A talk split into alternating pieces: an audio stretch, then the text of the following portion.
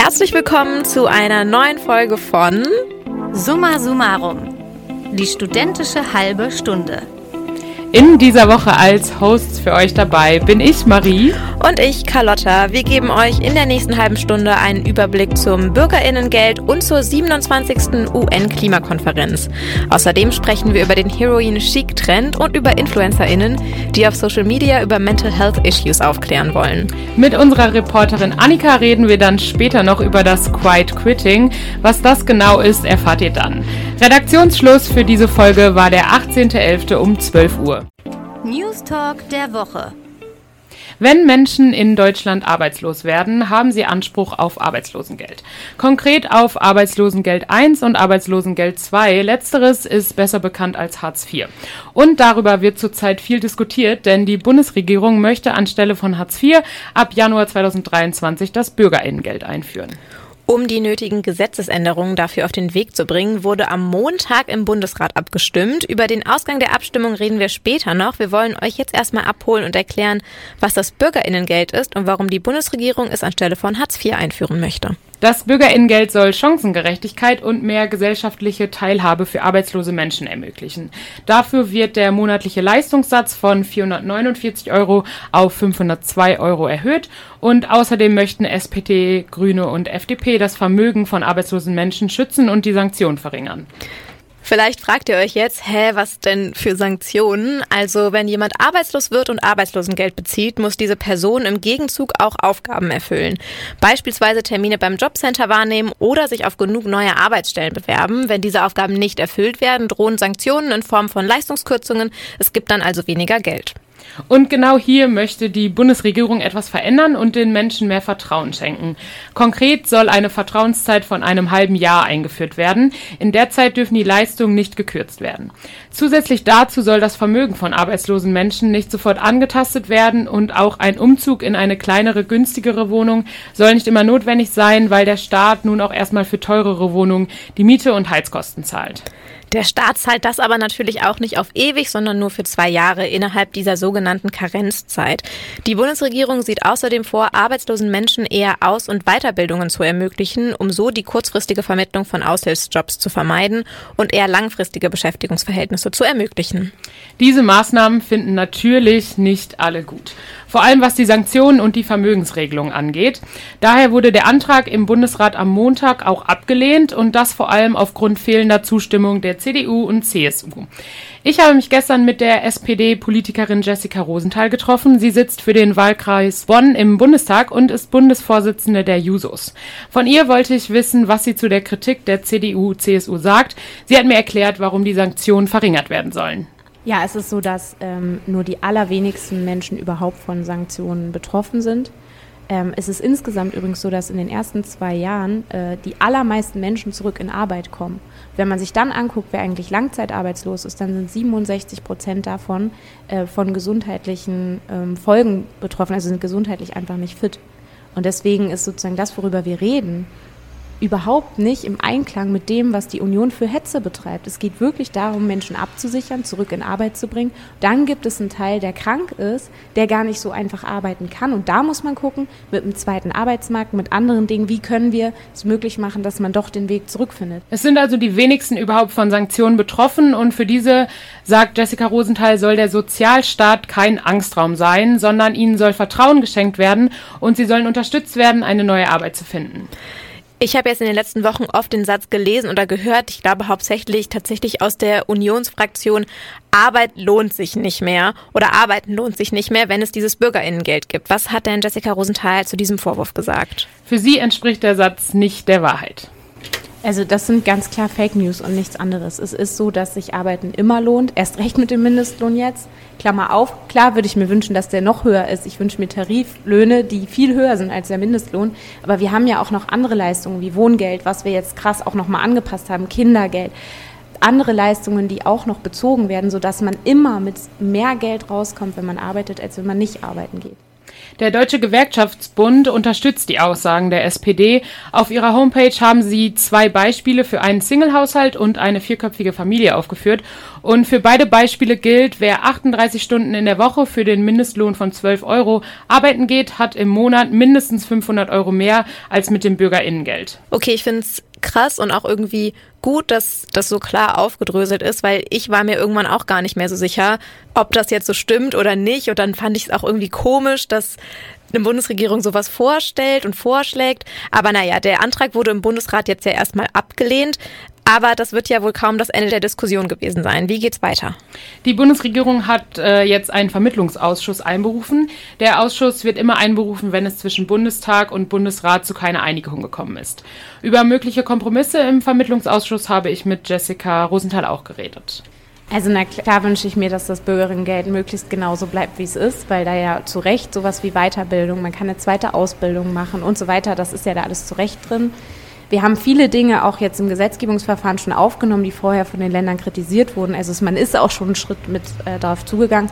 Aber ich glaube, am Ende geht es ja darum, vor allem für diejenigen, die, die Leist im Leistungsbezug sind, bessere Bedingungen zu schaffen. Ich hoffe, dass die Union sich darauf dann auch einlässt.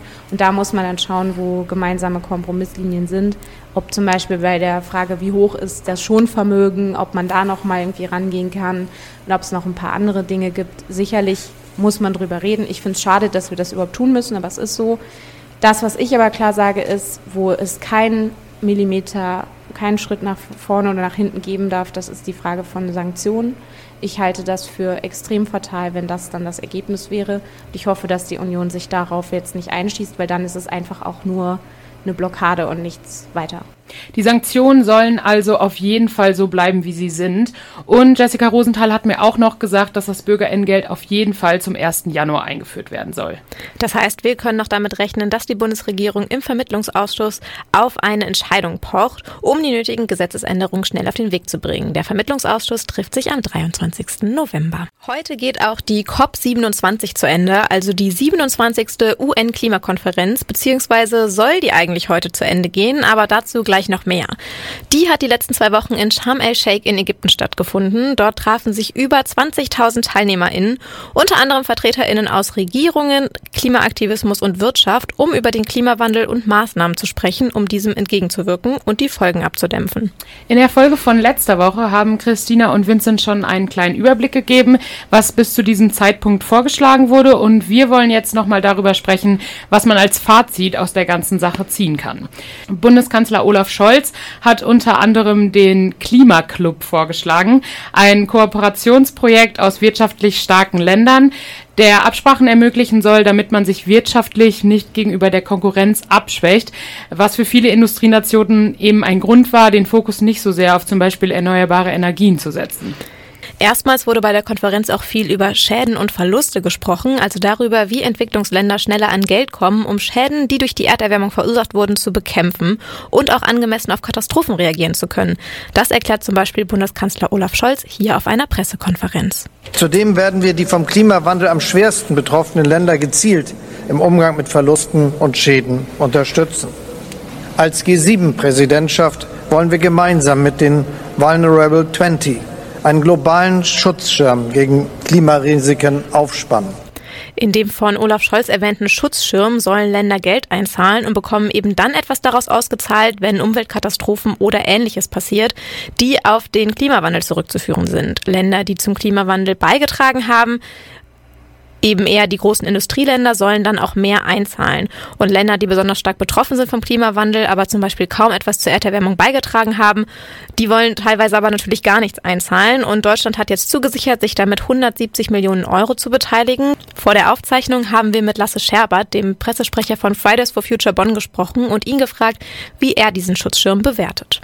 Dieser Versicherungsschirm, der maßgeblich von Deutschland getragen wird, ist ein eher Tropfen auf den heißen Stein. Ähm, aber ja, es geht natürlich schon viel darum, wie kann man sich dem Klima anpassen, wie kann der globale Norden äh, Verantwortung für die nun verursachten Schäden durch die Klimakrise übernehmen.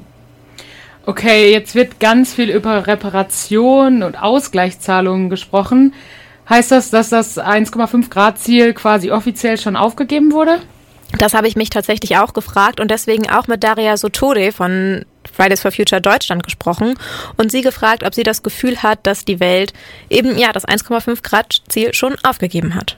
Auf eine Art schon. Wir sind an einem Punkt, an dem die Klimakrise ja jetzt schon massiven Schaden anrichtet. Und natürlich ist es wichtig, auch zu schauen, wie können wir gerade die Menschen, die am stärksten davon betroffen sind, davor schützen, weil es eben auch oft Menschen sind, die gar nicht so viel zur Klimakrise beitragen. Also das ist ja sehr ungleich verteilt. Ähm, deswegen ist es auf jeden Fall wichtig, auch über Anpassung zu sprechen. Aber das heißt eben nicht, dass man aufgeben sollte. Ähm, es ist aber leider tatsächlich so, dass gerade jetzt was die 1,5 Grad Grenze angeht, dass eben sehr lange nicht genug gemacht wurde und jetzt eben sehr gerne von PolitikerInnen gesagt wird, naja, jetzt ist es sowieso zu spät und jetzt können wir auch direkt erstmal, weiß ich nicht, zwei Grad ansteuern oder so. Greta Thunberg zum Beispiel ist der Konferenz ja auch ferngeblieben. Ähm, sie meinte, dass es einfach eine Möglichkeit für mächtige Menschen sei, sich positiv darzustellen und Greenwashing für ihre Handlungen zu betreiben. Und wir haben ja auch gesehen, dass den auf den Konferenzen beschlossenen Zielen nicht unbedingt Taten folgen.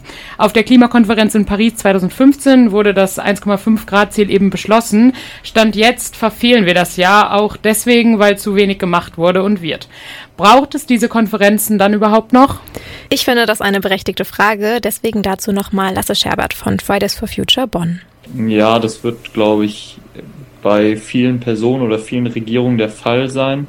Andererseits muss man natürlich sagen, dass die Weltklimakonferenz immer so mit das einzige Event im Jahr ist, wo die ärmsten Länder der Welt, die am stärksten von der Klimakrise betroffen sind, wirklich gehört werden. Und deswegen aus, aus der Hinsicht lohnt sich natürlich so eine Weltklimakonferenz immer. Daria Sotode von Fridays for Future Deutschland betont aber auch nochmal, wie wichtig es ist, weiter Druck zu machen, damit dann die Beschlüsse dieser Konferenzen auch Realität werden. Leider muss man sagen, dass aus der Erfahrung der letzten Jahre die ähm, ja viele Hoffnungen leider nicht erfüllt werden. Also ähm, wir haben jetzt natürlich noch keine endgültigen Ergebnisse, aber vieles, was auf diesen Klimakonferenzen beschlossen wird, wird ja dann leider auch nicht umgesetzt. Ähm, dementsprechend muss man leider weiter fordern, dass dann auch entsprechend gehandelt wird. Und um das zu gewährleisten, wird heute nochmal ganz viel getagt und diskutiert in Sharm el-Sheikh auf der COP27 und das eben so lange es sein muss, eventuell auch über heute hinaus. Deswegen gab es von uns auch wieder keine finale Zusammenfassung der UN-Klimakonferenz. Die ist noch nicht zu Ende, aber wir können gespannt sein, ob und welche Konsequenzen dann daraus gezogen werden. Na, würdet ihr auch gerne so aussehen, als wärt ihr drogenabhängig? Die Frage klingt für euch jetzt hoffentlich genauso absurd wie für mich. Aber der sogenannte Heroin-Chic-Trend will im Grunde genau das und seit circa zwei Wochen kreist dieser Begriff wieder durch die sozialen Medien. Wir wollen heute über diesen Trend sprechen, aber vor allem darüber, warum er so problematisch ist. Vielleicht erstmal eine kleine Einordnung für euch, was dieser Trend überhaupt bedeutet. Er kommt aus den frühen 90er Jahren. Frauen in der Modewelt sollten damals dünn und blass sein und auch Augenringe und strähniges Haar waren in. Und dieser Look wurde eben als Heroin Cheek bezeichnet. Model Kate Moss war mit dem Satz There's nothing taste as good as skinny feels ein bisschen das Gesicht des Trends, auch wenn sie heute sagt, sie möchte damit nicht mehr in Verbindung gebracht werden. Mir verschlägt es da ehrlich gesagt total die Sprache. Ich denke, wir sind alle zumindest mit den Ausläufern oder auch den Folgen von diesem Trend noch irgendwie groß geworden, dass es eben sehr dünn sein das ultimative Schönheitsideal ist. In den letzten Jahren kamen dann ja zum Beispiel mit den Kardashians aber auch ein bisschen Gegenwind oder Curvy und Plus-Size-Models wurden auch immer mehr auf den Laufstegen gesehen. Aber wie kann es denn sein, dass der Trend jetzt wieder aktuell ist? Der Begriff wurde tatsächlich einfach durch einen Beitrag der New York Post mit der Überschrift Bye Bye Booty, Heroin Cheek is Back in die sozialen Medien gespült. In dem Artikel geht es darum, dass in der Modewelt vor allem das sehr dünn sein wieder Trend wird. Als Beispiel wird Bella Hadids Auftritt auf der Pariser Fashion Week genannt, wo sie sich nur mit einem Slip bekleidet ein Kleid ansprühen lässt oder auch eine Fashion Show in Mailand, auf der Frauen nur mit Micro Mini Skirts bekleidet waren. Und dass auch die Low-Rise Jeans zurück sind, haben wir ja wahrscheinlich auch alle schon gemerkt. Ja, also das mit den Low-Rise-Jeans ist mir auf jeden Fall auch aufgefallen. Ich habe auch auf TikTok gesehen, dass es Videos gibt, wo Mädchen sich wieder Augenringe schminken. Aber wird der Trend von allen quasi einflussreichen Personen und Zeitschriften, Designern, Designerinnen und Models aus der Modewelt jetzt einfach wieder aufgenommen? Nee, Gott sei Dank nicht. Es gibt viele Gegenstimmen von InfluencerInnen und auch aus der Modewelt. Dabei wird auch die New York Post äh, kritisiert, dass sie diesen Trend überhaupt erst wieder hochholt und den Clickbait-mäßig dann einfach in so eine Überschrift packt. Die international bekannte Modezeitschrift Vogue schreibt zum Beispiel, dass der jetzige Trend ein bisschen als Gegenreaktion auf die Body Positivity Bewegung zu bewerten ist. Ob man diesen Trendwechsel aber jetzt als Heroin Cheek bezeichnen muss und so diesen problematischen Trend wieder hochholen muss, ist mehr als fraglich. Also wenn ich mich an meine Jugend und auch eigentlich jetzt an die letzten Jahre, also die Early Twenties zurückerinnere, dann kenne ich keine Frau in meinem Umkreis, die nicht mal mit ihrem Körper gestruggelt hat, weil der eben nicht so aussah wie bei Models aus den Zeitschriften. Und dass eine Zeitschrift dann dafür sorgt, dass dieser Trend überhaupt erst wieder in die Medien kommt, finde ich absolut keine journalistische Glanzleistung. Ähm, die britische Moderatorin und Journalistin Jamila Jamil sieht das auch so. Sie hat meiner Meinung nach ein sehr starkes Statement auf Instagram veröffentlicht. No, We tried this before in the 90s and millions of people developed eating disorders. I had one for like 20 years. We're not doing this again. We're not going back. Our bodies are not trends. Our body shapes are not trends. Fuck off. Ich finde, in dem Statement hört man auch ganz gut, wie genervt sie einfach davon ist, dass der Trend jetzt überhaupt wieder zum Thema wird. Ich finde, sie trifft es auch wirklich gut auf den Punkt. Vor allem nochmal von uns der Appell an euch. Unsere Körperformen sind keine Trends und man kann den Körper auch ohne OPs eigentlich nicht an Trends anpassen. Egal, ob gerade eher große oder kleine Brüste, dicke oder dünne Menschen auf den Laufstegen zu sehen sind. Das bedeutet nicht, dass ihr etwas an euch ändern müsst. Und wo wir gerade schon leidenschaftlich an euch appellieren, euch nicht unnötigen Internettrends auszusetzen, die Essstörungen promoten, kommen wir nun zu einem weiteren, eher deutschlandspezifischen Internetaufreger. Influencerin Kathi Hummels hatte andere Freundinnen und Influencerinnen eingeladen auf ein Yoga- und Wellness-Retreat nach Griechenland, ausgerichtet von ihrer Fitnessmarke. Von dort haben alle fleißig gepostet, was sie so an Sport gemacht und gegessen haben und außerdem wurde auch über Mental Health gesprochen. Ich hatte von dem Retreat selbst jetzt gar nicht so viel mitbekommen. Kathi Hummels ist jetzt auch eigentlich niemand, dem ich so aktiv auf Insta folge, aber sie hat sehr viel Kritik für Aussagen rund um den Retreat bekommen. Besonders schlecht angekommen ist ein Video, wo sie und ihre GästInnen vor einer Werbewand stehen und alle einblenden, unter welchen mentalen Gesundheitsproblemen sie leiden. Die Deutsche Depressionshilfe hat ihr dann vorgeworfen, dass sie Geld machen würde mit den Krankheiten anderer und dass es respektlos sei zu behaupten, ein teurer Yoga-Retreat in Griechenland und etwas Sport und Sonne würden Depressionen heilen können. Kati Hummels hat das Video inzwischen gelöscht und sich entschuldigt und auch die anderen InfluencerInnen sind ihr zur Seite gesprungen. Sie sagen, manche Aussagen seien unglücklich formuliert gewesen und sie wollten über mentale Gesundheit sprechen, um es zu enttabuisieren. Dieses Argument hört man ja ziemlich oft in letzter Zeit, wenn zum Beispiel InfluencerInnen über ihre mentale Gesundheit sprechen. Und genau darin sehe ich aber tatsächlich auch ein bisschen ein Problem. Natürlich ist es wichtig, über psychische Erkrankungen zu sprechen, darüber aufzuklären, dass es das gibt, dass es nichts ist, wofür man sich schämen muss und auch nichts, womit man alleine ist.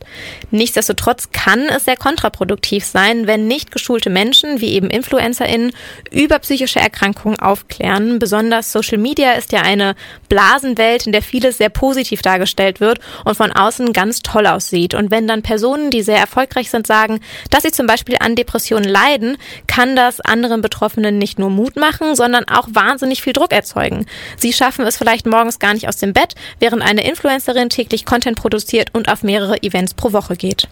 Generell wird in den Postings ja auch häufig recht schwammig oder uneindeutig mit Begriffen rund um psychische Erkrankungen umgegangen und einige Begriffe aus der Psychotherapie sind auch schon in unseren täglichen Sprachgebrauch eingeflossen. Zum Beispiel sprechen viele Leute davon, auch ich, wenn ich ehrlich bin, dass sie etwas triggert, wenn sie einfach nur etwas nervt oder dass sie heute Depri drauf sind. Allgemein ist natürlich davon abzuraten, sich selbst zu diagnostizieren oder aufgrund von Videos aus dem Internet darauf zu schließen, dass man Erkrankung X oder Y hat. Das kennen wir auch schon von physischen Erkrankungen. Da ist das Internet ja auch nicht immer so ein guter Berater. Außerdem ist es wichtig zu wissen, dass es auch total normal ist, mal traurig oder antriebslos zu sein und auch das über einen längeren Zeitraum. Und das sage ich euch jetzt nicht nur als Podcast-Host, sondern tatsächlich auch als ausgebildete Psychologin. Wir wollen hier aber natürlich auch niemanden etwas absprechen. Ansprechen. Wenn ihr euch wirklich Sorgen macht, empfehlen wir euch zum Beispiel die Website der Deutschen Depressionshilfe. Dort könnt ihr euch informieren über psychische Erkrankungen und sogar einen Selbsttest machen. Ihr findet da auch niedrigschwellige Hilfsangebote. Den Link zur Deutschen Depressionshilfe packen wir euch in die Show Notes. Außerdem der Arbeitsmarkt hat sich spätestens seit Corona drastisch verändert. Homeoffice, 35-Stunden-Wochen, es entwickelt sich ein ganz anderer Arbeitsstil als zum Beispiel noch bei der Generation unserer Eltern. Seit Sommer gibt es jetzt einen äh, Trend in den USA, der das auf die Spitze treiben will, das Quiet Quitting. Uns unterstützt jetzt Annika, die hat sich mal auf die Spuren dieses Phänomens begeben. Annika, wie genau arbeiten denn Leute, wenn sie nach dem Quiet Quitting leben? Also die Lebensweise kommt aus einem TikTok-Video von Zaid Zeppelin, in dem er sagt, beim Quiet Quitting kündigt man nicht den Job, sondern arbeitet nur so viel, wie es der Vertrag vorsieht und setzt den Fokus im Leben eher woanders. Das heißt nicht, dass man seinen Job nicht mehr gut mache, man leistet aber eben nicht zusätzliches Engagement. Professor Liebermann, der unter anderem zur Arbeitssoziologie an der Alanus Hochschule forscht, meint dazu außerdem im Interview mit der Deutschen Welle, Insofern stellt sich die Frage, heißt das denn jetzt wirklich Leistungsverweigerung oder nur Leistungseinschränkung? Oder ist es so etwas wie, früher hatte man mal gesagt, Dienst nach Vorschrift, was im Deutschen ja schon eine negative Konnotation hat, aber erst einmal ja heißt, das zu tun, was einem aufgetragen wird? Diese Haltung muss dann allerdings von der inneren Kündigung abgegrenzt werden, in der ArbeitnehmerInnen sich gar nicht mehr mit der Arbeitsstelle verbunden fühlen. Also für mich klingt das alles sehr nach äh, Work-Life-Balance, um dem Burnout zu entgehen. Annika, was ist denn äh, neu am Quiet Quitting ähm, im Gegensatz zu Work-Life-Balance? Professor Albrecht, Soziologe der Uni Bonn, sagt, das Phänomen an sich sei schon bekannt, aber hier sei das Entscheidende, dass es bei der jungen Generation stattfinde. Für die Babyboomer sei diese Haltung nicht möglich gewesen, da hatte man in der großen Konkurrenz um Arbeitsplätze einfach zu viel Angst, am Ende leer auszugehen und hätte sich Quiet Quitting also gar nicht erlauben können. Also unsere Generation hat einfach eine andere Position gegenüber der Arbeitswelt und sieht vielleicht in Zeiten des Fachkräftemangels nicht mehr diese unbedingte Notwendigkeit, sich freiwillig kaputt zu arbeiten. Außerdem sagte Professor Albrecht noch, dass wo die kapitalistische Erzählung von immer höher, schneller, weiter oder die Identifikation mit einem Markenprestige oder Zielen wie in einer NGO nicht mehr als Motivation ziehen, schieße dann die Work-Life-Balance sozusagen übers Ziel hinaus ins Quiet Quitting. Aber so wie ich das jetzt erlebe, so in meinem Job und auch in den Jobs um mich rum, sind Überstunden in Deutschland eigentlich immer noch Alltag und Work-Life-Balance ist definitiv auch noch nicht in jeder Branche angekommen. Und auch so Errungenschaften wie das Homeoffice kann ja auch so zwiespältig gesehen werden. Im Zweifel verschwinden da ja einfach die Grenzen zwischen privatem und beruflichen und ArbeitnehmerInnen sind irgendwie so ein bisschen überfordert. Ja, total. Oder auch so etwas wie Diensthandys, die man mit nach Hause nehmen kann. Professor Liebermann glaubt auch, dass der Trend eine Reaktion darauf sein kann, dass die Vereinnahmung durch die Unternehmen, die in den letzten Jahren ja äh, also üblich war, dass man eben verfügbar sein müsse zu jeder Zeit. Und am, der, der wirkliche Mitarbeiter, der Arbeitseinsatz zeigt, ist derjenige, der immer ansprechbar ist, dass das natürlich auch die Privatsphäre unterhöhlt. Und Quiet Quitter würden sich dann auch gegen diese erwartete ständige Erreichbarkeit wehren. Ich kann den Trend eigentlich ganz gut nachvollziehen, gerade wenn man irgendwie auch mit KollegInnen oder so bei WhatsApp verbunden ist und dann abends oder so noch eine Nachricht bekommt, finde ich das manchmal ein bisschen belastend, die dann noch zu lesen. Aber wenn ich die dann nicht beantworte, heißt das ja nicht, dass ich meinen Job an sich nicht gerne mache. Ja, und auch der Trend bedeutet ja nicht, dass man nicht trotzdem Karriere machen soll, wenn man für seinen Beruf brennt. Und äh, dann kann man ja auch gerne freiwillig Überstunden machen. Quiet Quitter und Karrieretiere können bestimmt auch nebeneinander existieren. Das stimmt, aber das Stichwort sollte hier auf Freiwilligkeit liegen. Ganz so frei in der Wahl des Arbeitsethos in den USA oder Deutschland ist die Generation Z in zum Beispiel China aber nicht. Im Gegensatz zum Quiet Quitting wollen Studierende und BerufsanfängerInnen in China, die dem Trend Tang Ping nachgehen, das stark auf Leistung und Konkurrenz ausgerichtete Arbeitssystem von innen heraus verändern. Tang Ping lässt sich mit Flachliegen übersetzen und ist sinnbildlich für Aussteigen oder eben mal nichts tun. Es wurde zum ersten Mal Anfang 2021 in einem Blogbeitrag benutzt und wendet sich besonders an die junge chinesische Generation. Also von allem, was ich weiß über die chinesische Arbeitswelt, ist, dass die mit unserer eigentlich gar nicht gut vergleichbar ist, oder? Meines Wissens nach herrscht da total viel Disziplin und eventuell auch Drill, oder nicht? Ja, genau. Die AnhängerInnen des Tangping wollen nach wie vor auch gerne arbeiten und aufsteigen, aber eben auch Anerkennung dafür bekommen und einfach nicht krank gemacht werden durch den dort normalen Arbeitsalltag. Gerade in IT-Unternehmen ist es in China völlig normal, von neun bis neun an sechs Tagen die Woche zu arbeiten und selbst Studierende nehmen teilweise ihre Bücher mit aufs Fahrrad. Die Parteizentrale toleriert aber diese Bewegung nicht, da sie sich eben gegen die Ziele der Regierung richtet. Die Cyberbehörde hat sogar inzwischen Tang Ping zensieren lassen und alle Bilder und Memes, die damit in Zusammenhang stehen. Ja, ich finde es voll krass, dass es hier dann halt nicht um die Steigerung von Lebensqualität geht, wie beim Quiet Quitting oder wie bei der Work-Life-Balance, sondern wirklich einfach um die Selbsterhaltung. Da kann man ihnen nur wünschen, den Menschen in China, dass die Bewegung etwas an dem System ändert, auch wenn sie von der chinesischen Regierung so gepressert wird. Schon gesehen? Am Sonntag startet ja die Fußball-WM in Katar und nein, wir empfehlen euch das Event natürlich nicht. Was wir euch empfehlen, sind Alternativ-Events. Ich bin jetzt ohnehin nicht so ein Fußballfan und wäre ohnehin eher für das Gesellige, zum Beispiel fürs Public Viewing hingegangen. Und das kann man ja eigentlich auch ganz ohne WM-Spiele haben. Hier bei uns in Bonn zeigen zum Beispiel ein paar Kneipen anstelle der WM-Spiele alte Fußballklassiker. Vielleicht gibt's das in eurer Stadt ja auch. Wenn ihr gar keine Lust auf Fußball gucken habt, gibt's jetzt auch die zweite Staffel Die Discounter auf Amazon Prime zu schauen. Und wenn ihr gar keine Lust habt auf irgendwas schauen, sondern nur das Gesellige wollt, dann empfehle ich euch das, was ich seit dieser Woche jeden Dienstag mit FreundInnen mache, und zwar den Glühwein Tuesday. Da treffen wir uns am Dienstag und trinken eine Tasse Glühwein und gehen dann damit eine Runde spazieren. Es klappt natürlich auch an anderen Wochentagen und auch mit anderen Getränken. Und damit entlassen wir euch jetzt ins Wochenende. Danke fürs Zuhören. Ich bin Marie. Und ich bin Carlotta. Das war Summa Summarum und wir hoffen, wir hören uns bald wieder. Bis dann. Summa Summarum, ein Podcast von Bonn FM.